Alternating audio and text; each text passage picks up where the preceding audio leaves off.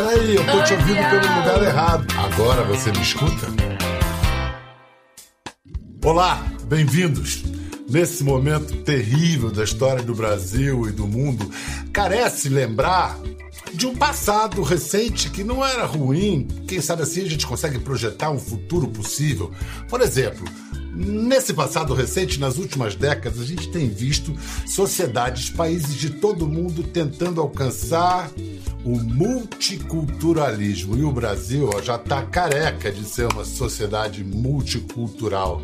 E é graças a esse impuro caldeirão étnico e as suas expressões sociais, artísticas, filosóficas, científicas. Essa misturada é a melhor contribuição que o Brasil tem para dar ao mundo. Seria lindo se aquela praga que o Stefan Zweig, o alemão, nos roubou, fosse assim: o Brasil vai ser o futuro, o país do futuro, o Brasil vai ser o país do futuro, porque no futuro todas as hierarquias horrendas, raciais, nacionais, artificiais, isso tudo vai ficar redundante, quem dera. Mas olha, hoje nós vamos mostrar uma prova vigorosa de como esse negócio de multiculturalismo é belo e libertador. Uma criança nascida desse sarapatel planetário. Nossa convidada de hoje nasceu e viveu a primeira infância na Alemanha, foi criada no Brasil é uma cidadã do mundo, desse mundo que promete, que a gente deseja. É formiga, é cigarra e é vice-versa também, numa combinação de virtudes germânicas e brasileiras. Eu estou falando de uma atriz que às vezes é um mulherão, às vezes é uma moleca, mas em todas as suas versões ela mostra que sabe o que quer, gosta do que faz e o faz cada vez melhor. Sophie, hallo, wie geht's dir? Bial, que alegria! Nossa, meu coração acelerou, disparou aqui. Que palavras lindas! Muito obrigada. Não, eu acredito extremamente, profundamente nisso que você disse. Nessas misturas de uma composição cultural, da gente ah, ceder amarras e amar mais, formas diferentes de existir, né? Aprender, trocar. Por isso que essa uhum. conversa, para mim, é tão importante nesse momento onde ficou mais rarefeito a gente conversar e trocar ideias, assim, né? É, principalmente uhum. pessoalmente. Então, que essa tecnologia nos ajude aqui. É, eu acho que essa tecnologia tem nos ajudado a, a, a, valorizar a conversa, não jogar a conversa fora, perceber como é importante né, o contato, como nós não somos nada sem o outro. E que legal que você tem essa visão, que eu também sou filho de mistureba, não tão mistureba, né? Meus, meus dois pais vieram da Alemanha, mas a mistureba é cultural, porque o Brasil é, é, é, um, é uma cultura tão vigorosa que a primeira geração de imigrantes já vira brasileiro em duas semanas. É uma coisa impressionante. Vem cá, o que, que tem sido para você o pior e o melhor dessa parada forçada pela pandemia? Olha, o pior, eu acho que todo mundo comunga desse pior, né? Uma sensação de asfixia, de não conseguir exatamente saber como agir, como contribuir, né, claramente, porque eu, eu sou muito ligada ao meu ofício, ao fazer do ofício, à ida para o estúdio, para o set de, de, filmagem, né, isso, isso me preenche profundamente, né, é, para mim é realmente uma missão, uma forma de eu colocar a minha voz e o meu entendimento da vida no, no presente, né? Então isso eu estou gerando uma quantidade de energia, né, para o trabalho e para para criativa que, que eu tô tentando é, expressar da forma que dá aqui em casa e tentando escrever, tentando voltar a fazer balé, enfim. Mas o melhor, e eu acho que o melhor para mim pessoalmente tem sido um contato intenso com o meu filho de quatro anos, de uma forma que nessa etapa talvez eu não conseguiria. Que eu tive um período de. É, de, de licença maternidade maravilhoso e atípico para o nosso esquema brasileiro, né? Eu fiquei 10 meses com o Otto, então pude fazer essa amamentação de livre demanda, eu pude ficar com ele naqueles meses é, totalmente devotada a ele, mas ele não lembra, sendo que agora com 4 anos ele vai ter essa lembrança e eu fico pensando como que isso deve estar tá marcando nesse HD é, limpinho, né? Assim, esse tempo, essa presença, é, ausência da escola e dos colegas, mas ao mesmo tempo esse, esse núcleo, né, assim, de, de atenção, esse fazer da comida, né, quanto tempo que leva, como é que lava uma roupa, como é que lava uma louça, ele está acompanhando um dia a dia prático com o pai e com a mãe, né, é, eu não sei, eu valorizo isso também. Eu faço parte dessa, dessa parcela absolutamente privilegiada, sabe, Bial? Eu tenho que falar isso aqui abertamente.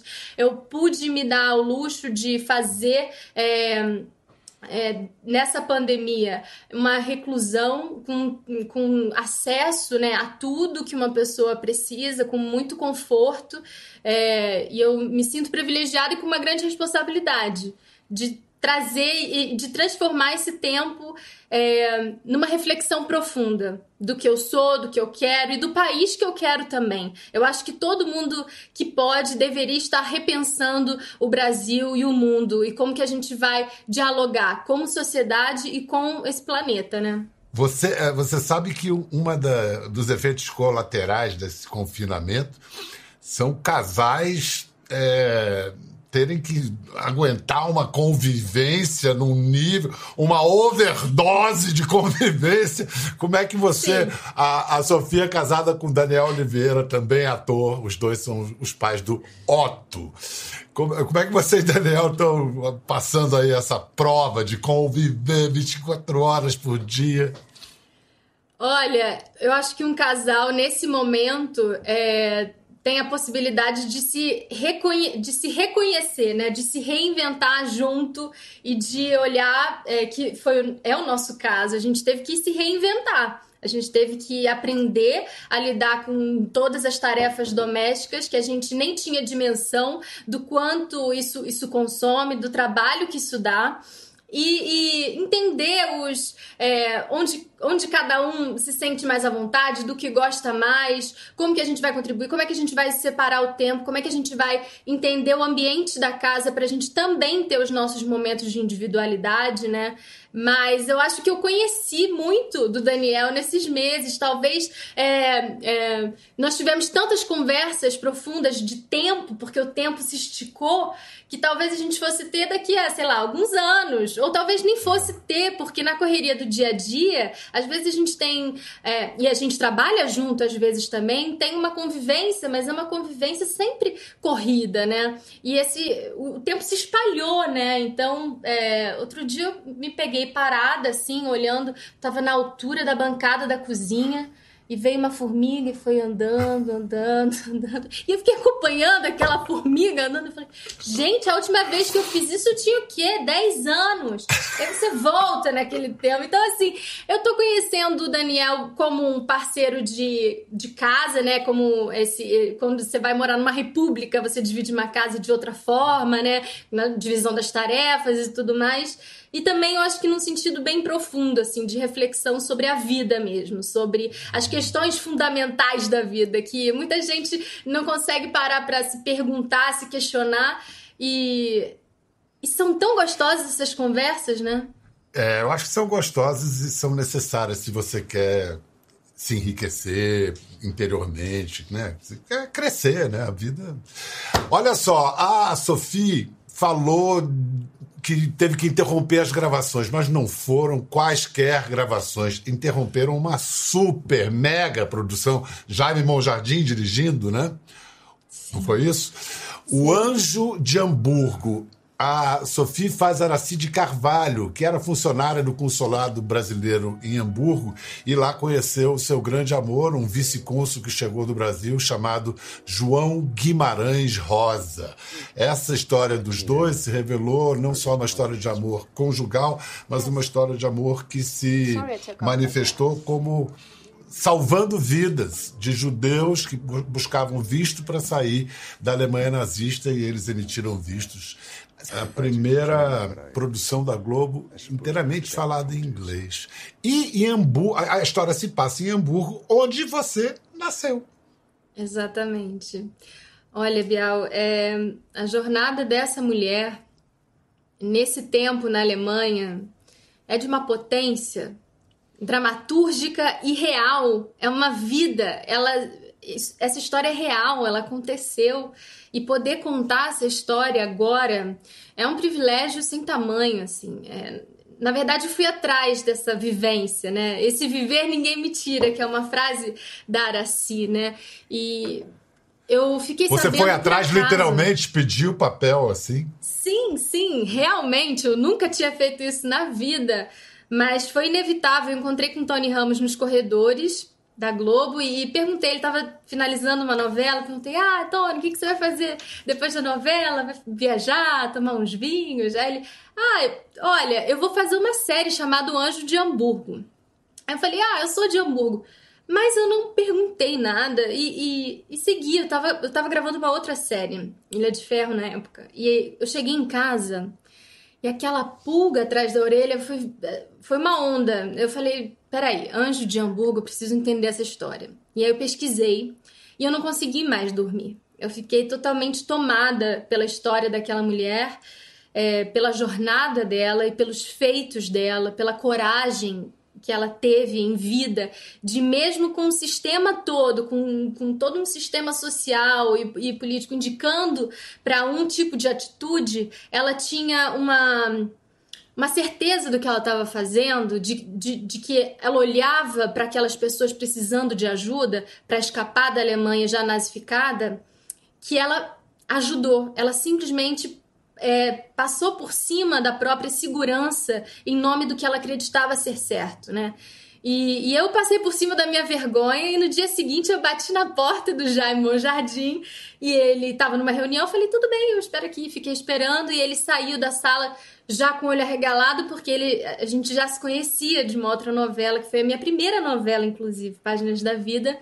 E e aí ele saiu com ele regalado e eu já saí falando em alemão, eu nem queria saber. Só que o projeto, até então, era um projeto da TV Globo, que foi ganhando corpo e, e, então foi apresentado como uma possibilidade de ser uma coprodução com a Sony em inglês. Então, depois de algum tempo já namorando o projeto, o Jaime me ligou e falou: Bom, a série vai ser uma coprodução com a Sony, vai ser em inglês. Eu falei: Eu falo inglês achando que falar inglês e atuar em inglês era a mesma coisa, né? Eu precisei de coragem aí também, porque eu nunca atuei em inglês, é um terreno novo assim para mim.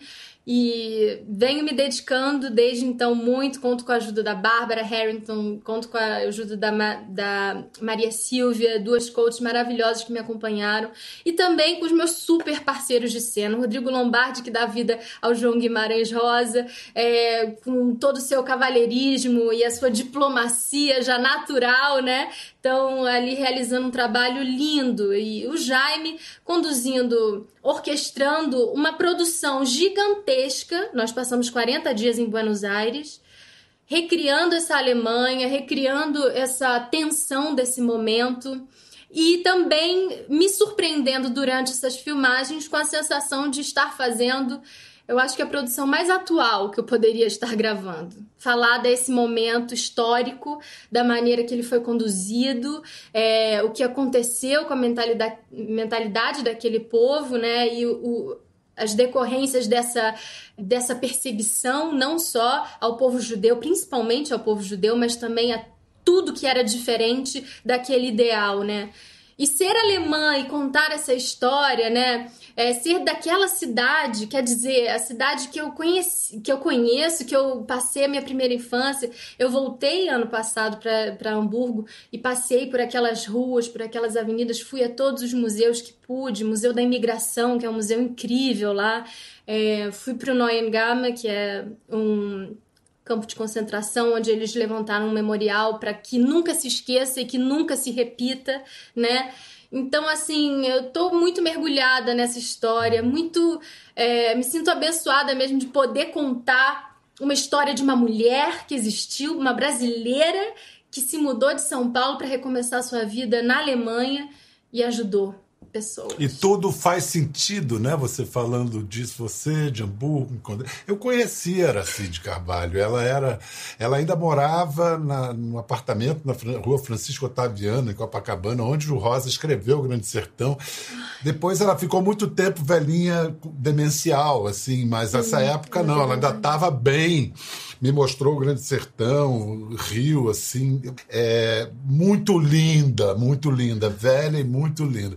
Olha, a Sofia está a Sofia tá realmente abençoada com o destino de fazer grandes mulheres, de interpretar grandes mulheres. Agora no Globoplay a gente pode ver todas as mulheres do mundo que Jorge Furtado adaptou, foi o filme que Domingos de Oliveira fez para tentar reconquistar aquele Everest de mulher, a Leila Diniz, Leila Diniz que que assim como você falou com grande paixão da Araci, a Leila também deve ter virado sua cabeça de né, virado você de cabeça para baixo, porque essa mulher foi importante para todas as mulheres brasileiras. Faz algum paralelo entre o que você é hoje, o que foi a Leila, o significado de você interpretá-la. E você que deve tanto a Domingos, né? Domingos de Oliveira, Exatamente. aquele homem incrível, né? O Domingos, meu mestre, né? O Domingos, meu amigo. O Domingos que, com quem eu comecei a fazer teatro, é, que me ensinou tanto e com quem eu também descobri outras facetas da Leila, né? Porque a gente amplamente sabe da Leila com um barrigão de grávida de fora no biquíni na praia, vivendo a sua expressão de plenitude, apesar de qualquer julgamento, e aquela entrevista emblemática do Pasquim, onde ela fala do desejo e da potência dela e passa por cima de qualquer preconceito, né, com a mulher e, e a sua potência.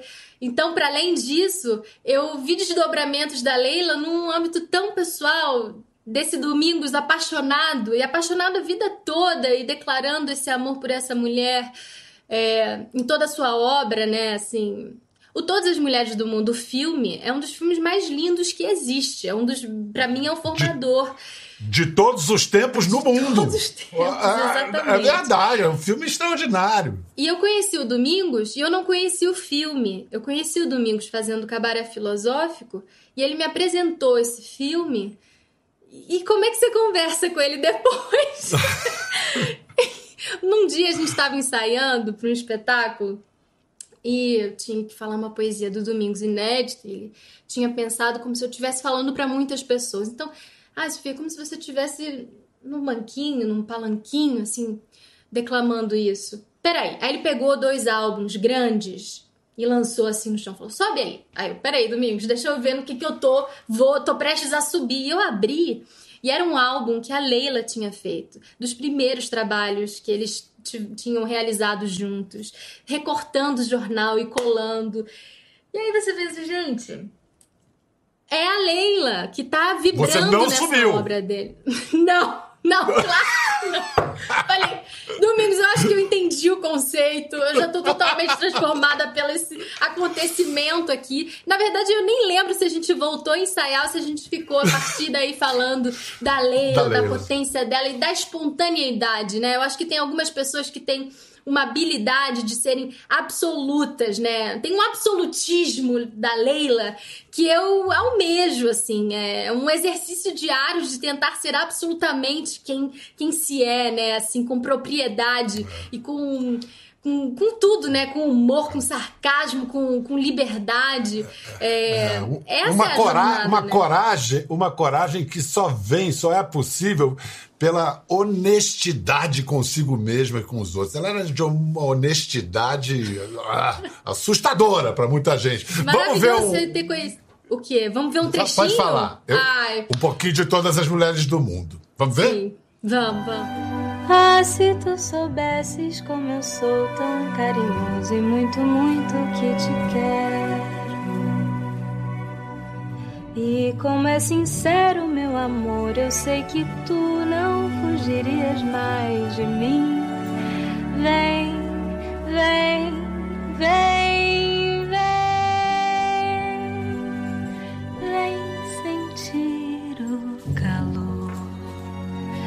dos lábios meus à procura dos teus. Algo me diz que você não estava sendo dublada aí, você estava cantando. É, e essa, e essa gravação foi do momento que a gente estava gravando a cena. A Maria Alice foi embora. Então é uma lembrança da Maria Alice, da presença da Maria Alice ali com o Paulo, interpretado lindamente pelo Emílio Dantas. E aí a Patrícia falou: canta, canta alguma coisa. Patrícia Pedrosa, gênia, que dirigiu a nossa série Todas as Mulheres do Mundo. E aí eu cantei o carinhoso e, e captaram, e aí ela botou na, na Mas, trilha. mas, né? mas evidentemente não se trata de uma cantora amadora. Você canta pra valer. Você aprendeu a cantar, você é cantora. Eu, eu amo cantar, eu amo cantar, é uma expressão que me acompanhou desde sempre por conta do meu avô materno, que era cantor lírico também. Mas, ao mesmo tempo, é muito difícil você se afirmar e, e levantar bandeiras de, ah, eu, sei lá, eu canto. E, e, enfim, eu sempre fui tão focada com o fazer do ator que eu fui guardando a coisa do canto para um lugar assim muito íntimo, muito muito pessoal assim que, que, que mostra muito da minha alma mesmo do que eu tô sentindo de um jeito revelador assim sem sem tanto essa coisa do personagem né sem tanto essa segurança Ah, da palavra do então- outro né Então você se expõe mais como cantora do que como atriz, é isso que você está dizendo. É, é a sensação que eu, que eu, que eu tenho. Quando eu cantei, hum, hum, participei do especial do Roberto Carlos, foi um momento da minha vida que a adrenalina bateu todos os recordes. Eu achei que eu fosse desmaiar a qualquer momento, porque é muita. Foi, foi demais, assim, pra mim. Dois segundos antes de- dele me chamar, eu, eu tava tão nervosa que eu falei, eu acho que eu não tô nem curtindo esse momento que era pra ser tão legal. Essa doçura de Sophie Charlotte. Mas depois, durante, eu fui curtindo e vivendo e aproveitando. Meu bem, meu bem, você tem que acreditar em mim. Na verdade, eu acho que mexe muito comigo ainda. Então, assim. Mas eu, tô, eu vou ter que me acostumar, porque eu gosto, então. Vai ter que se acostumar também, porque já foi convidada e adorou a ideia para interpretar ninguém menos numa cinebiografia de ninguém menos que Gal. Ou seja, você vai cantar, menina, e você está se preparando como para esse papel? Eu acho que você arrumou um excelente professor. Eu soube que tem um cara. Olha, que engraçado você falar isso, Bel, porque ontem, ontem eu quase peguei um papel para fazer um contrato mesmo por escrito com o Daniel, porque a gente tava zapeando e parou num doc do tropicalismo. E aí eu, enfim, saboreei aquele momento. Falei, gente, isso, isso é uma juventude que realmente deu um salto mortal, assim, e, e, fez uma, uma magia mesmo com essa juventude de transportar, de um salto quântico, né? O tropicalismo, na minha visão, representou para essa juventude.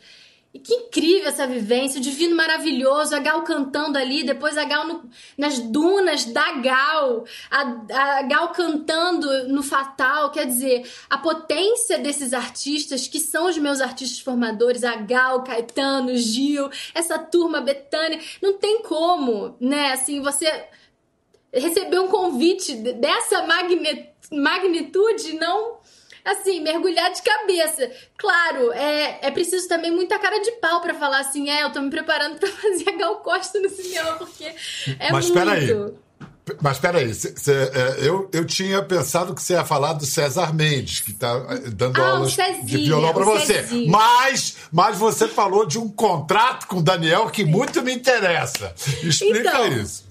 Então, o Cezinha é meu mestre de violão. Eu realmente acreditava que eu era um caso perdido. Eu já tinha tentado muitas vezes. E eu realmente não sou absolutamente talentosa no violão, mas eu não sou um caso perdido. E aí eu fui encontrar com o Cezinho e ele me deu a primeira aula. E nessa primeira aula eu já saí tocando uma música. Então isso foi uma revolução. Esse é meu mestre no violão e na vida, porque o Cezinha, você senta Ele com o é- Cezinha, você não quer nunca é uma- mais parar de conversar e Cezinha Mendes é uma luz, é uma luz. é. Para além disso, durante a quarentena, né? Com o Daniel aqui em casa, não teve. Ontem me caiu uma ficha que eu falei: bom, chega de conselhos, você vai ser o meu coach, porque afinal de contas, quem fez aquela cinebiografia que pra mim é, é um primor, que é a história do Cazuza, O Tempo Não Para, né? Filmado lindamente pelo Valtinho e pela Sandra, mas assim, é, a dedicação do Daniel, que não sei, algumas pessoas com certeza sabem, mas ele ficou um ano mergulhado.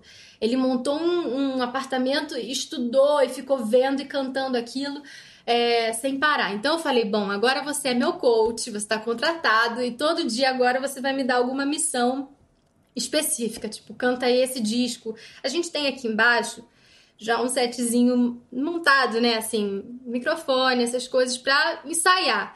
Mas eu ainda tenho muita vergonha. Então, assim, eu tô me preparando pra. Tudo bem, eu vou ter essa, é, essa, esse, esse prazer de me entregar um projeto no, no cinema que te dá esse. Essa oportunidade, eu acho que eu, sei lá, Bial, é difícil, Não, eu- porque tá- é tá uma pensou- onda, né? Ah, Ca- Cazuza casando com a Gal, aqui dá, vai ser incrível, é maravilhoso. A Gal falou isso. A Gal falou É. isso. Um dia a gente se É. encontrou, ela falou: é, a Gal e o Cazuza, né? É, Uau! pois é. Eu sou muito fã da Gal, eu amo ela. Eu amo a Gal, É. nossa, acima de todas as coisas. Escuta, é, vamos parar de falar bem dele pelas costas. Será que o Daniel pode aparecer meu com o. Otto aí? Ele tá Pode, por aí? eu vou ter que, eu vou ter que chamá-lo. Peraí. É? Faz o seguinte: você chama o Daniel, o Otto também, pode ser? Pode, pode. E aí eu, eu- aí eu vou pro intervalo e a gente, quando voltava, a família. A família canta, a família do Remy, tá bom? Ai, meu Deus, tá bom. Ai, televisão, televisão, o que, que você não faz a gente fazer? Sophie Charlotte com Daniel Oliveira e Otto. Muito prazer, Otto. Tudo bem? Você viu que aqui, quando você olha que nem um espelho, você faz assim e vai pro outro lado. Como é que é isso? Você estava descobrindo isso aí, não estava? Essa é a sua mão esquerda ou a sua mão direita? Isso é difícil. Essa é qual? Direita. Esquerda. Isso. Ele, ele sabe Isso. mais de direita e esquerda do que eu. É muito impressionante. Daniel, a gente estava vendo aqui como sua mulher canta bonito, rapaz. Canta Quando é que você descobriu que ela cantava bonito assim? Pois é, rapaz, eu, eu- foi no Rebu, né? A gente fazendo Rebu juntos e de repente ela tava cantando uma canção lá. Eu falei, meu Deus do céu. Nesse dia não teve jeito, eu caí aos pés dela, beijei os pés É dela. verdade. Ainda por cima canta bem, né? Ainda Puxa vida. Vem cá. A, a, a gente ficou sabendo, Otto, que seus pais cantam com você, ah, tá pra falando você. Você já conhece, Otto, todo mundo que mora, vive no sítio do Pica-Pau Amarelo? Você conhece a Emília? Você conhece, Otto? Conheço. Conhece? Daquele livro, lembra? Ah, lembro daquele. Eu, eu já assisti o filme, gente. É? Já assistiu? Vem pra cá, vem pra cá aqui. Deixa ele que a gente tá enchendo muito, deixa a criança ser criança. Sophie, muito obrigado por esse Ai. tempo todo. Tão bom conversar com você. Daniel, obrigado aí por ter aparecido. Aproveitem, aproveitem bem essa pausa forçada. Eu sei que vocês estão aproveitando. Vem cá, tão bonitinho o filho de vocês. Vocês pensam em, produzir mais? É bom, né? Sim, mas Rapaz, ó, eu, eu tenho três, né? Esse é o terceiro, mas vamos aí rumo ao quarto. Ou Ai, quarta, meu né? Deus. Só tem três Ou meninos, quarta. cara. Tem três meninos, tem que fazer uma menina. Mas olha, Tem que é. Ah. agora tá vindo uma geração, né, dos quarenteners, né? Só que a gente, eu tô esperando pra terminar as gravações do Anjo de Hamburgo. Tem o projeto ainda de começar essas filmagens do filme, se Deus quiser, se a deusa quiser, a gente vai conseguir realizar o filme da Gal, que é a direção da Dandara e da Lô. E, e tem um longa que a gente fez junto do Sérgio Machado, né? ainda para Ai. chegar. Inclusive, o, o longa do, grande, do excelente Sérgio Machado, que tinha um nome, o Adeus do Comandante, mas agora chama-se Princesa Anaíra. É você. Sim.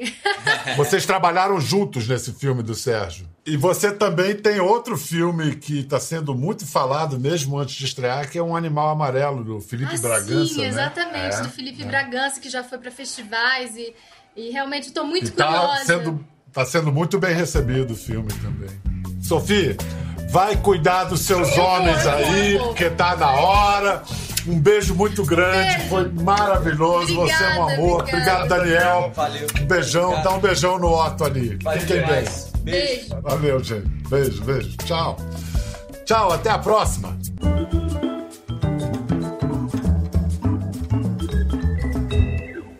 Quer ver as fotos e vídeos que comentamos aqui? Entre no Globoplay, busque a página do Conversa e assista o programa na íntegra.